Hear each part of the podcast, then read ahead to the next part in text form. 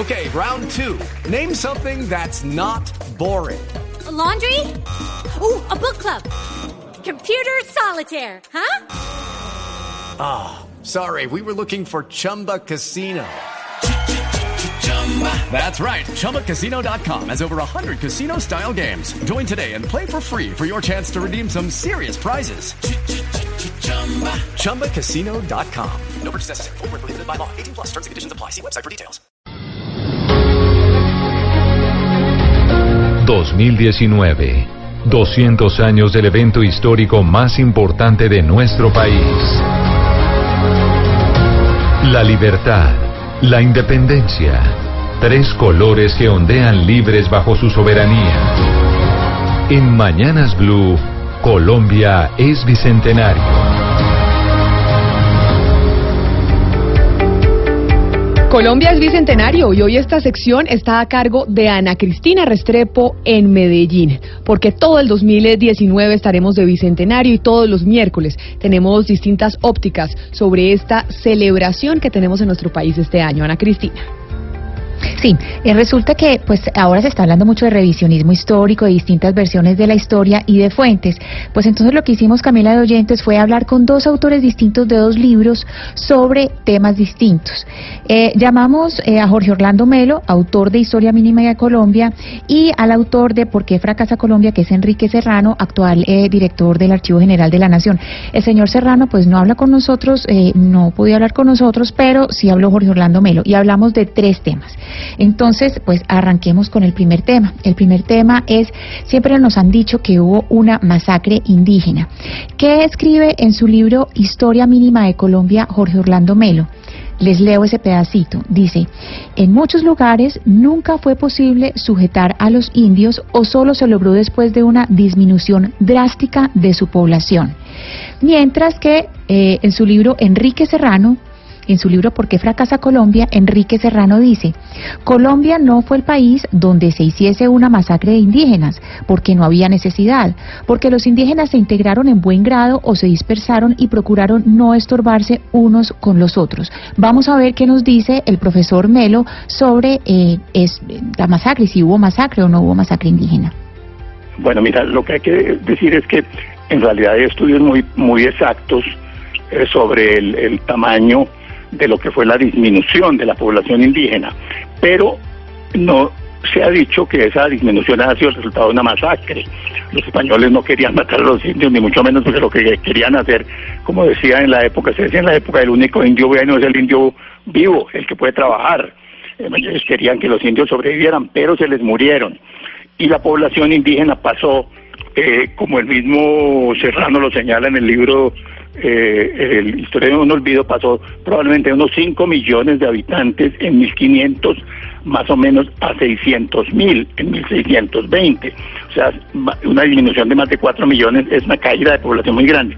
Pero él señala muy bien la causa fundamental de eso. La causa fundamental de eso fue que los europeos venían con gérmenes y con eh, virus como el de la viruela, sobre todo el de la eh, mal, el de la, eventualmente la malaria, pero más, importante que se fue, el del sarampión y otros que hicieron que los indígenas que no tenían eh, defensas contra esos virus murieran bruscamente. Entonces, entre 1600, 1500 y 1120, la población indígena cae dramáticamente.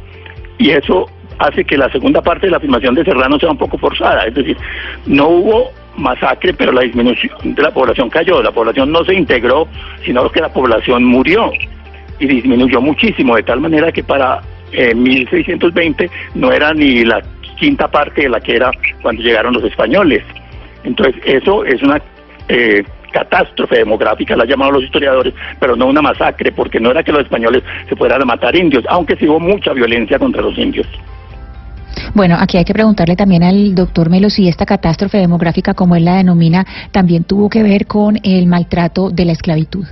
Sí, hubo mucha muerte que tuvo que ver con el enfrentamiento armado ah, y muchas otras cosas. Por ejemplo, de 1502 a 1500 32, la costa colombiana del Caribe fue un sitio de cacería de esclavos indígenas.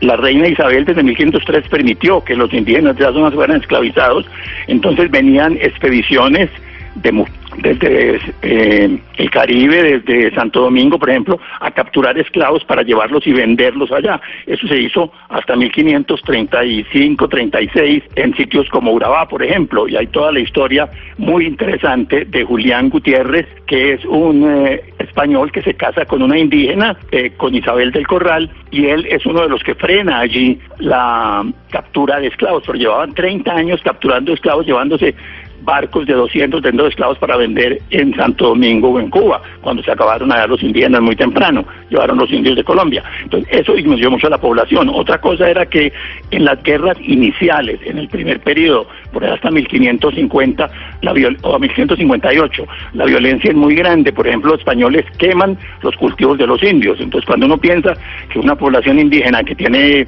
5 o 6 mil adultos, le queman todos sus maíces o le queman todas sus papas, en la siguiente, ese año se mueren casi todos de hambre o se enferman. De manera que hubo una...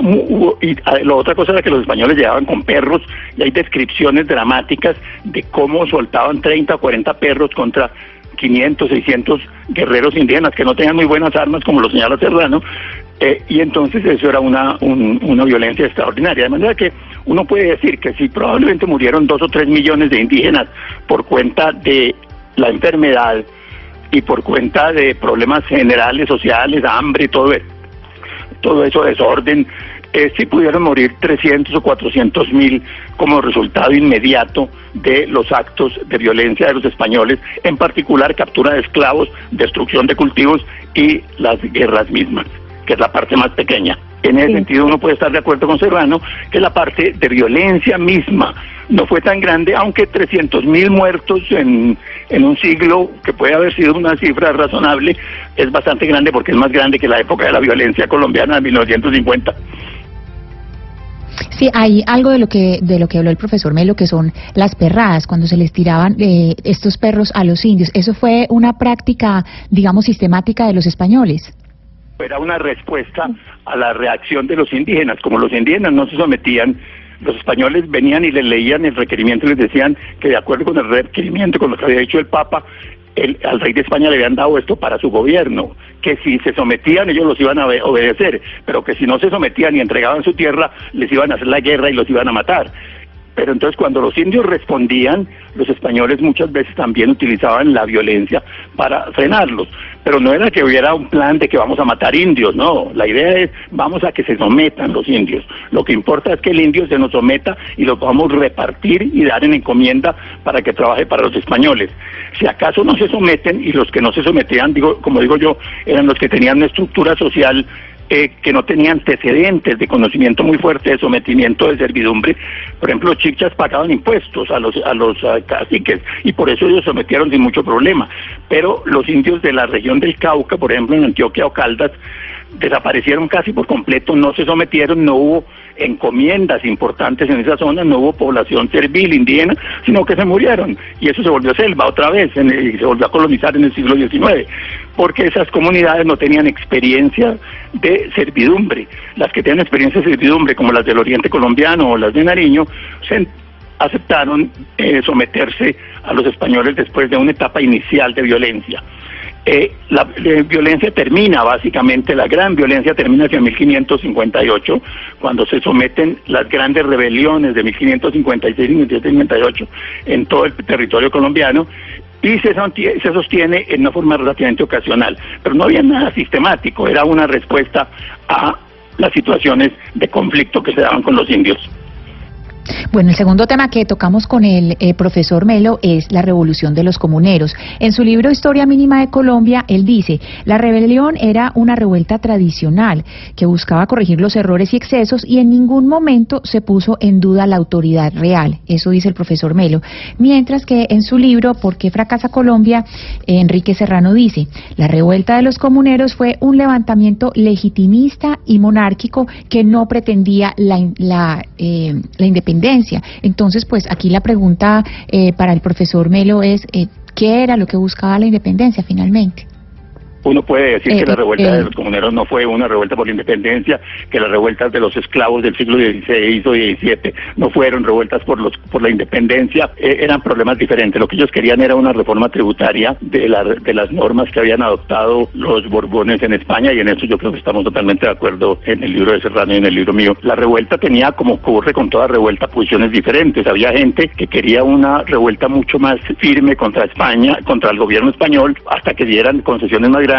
Por ejemplo, había grupos como el de Galán que quería la libertad de los esclavos, pero la mayoría eran notables de los pueblos principales de Santander, de Cundinamarca, que querían era simplemente que se quitaran las prohibiciones al tabaco, algunos impuestos y que se le dieran puestos a los criollos en los cargos locales.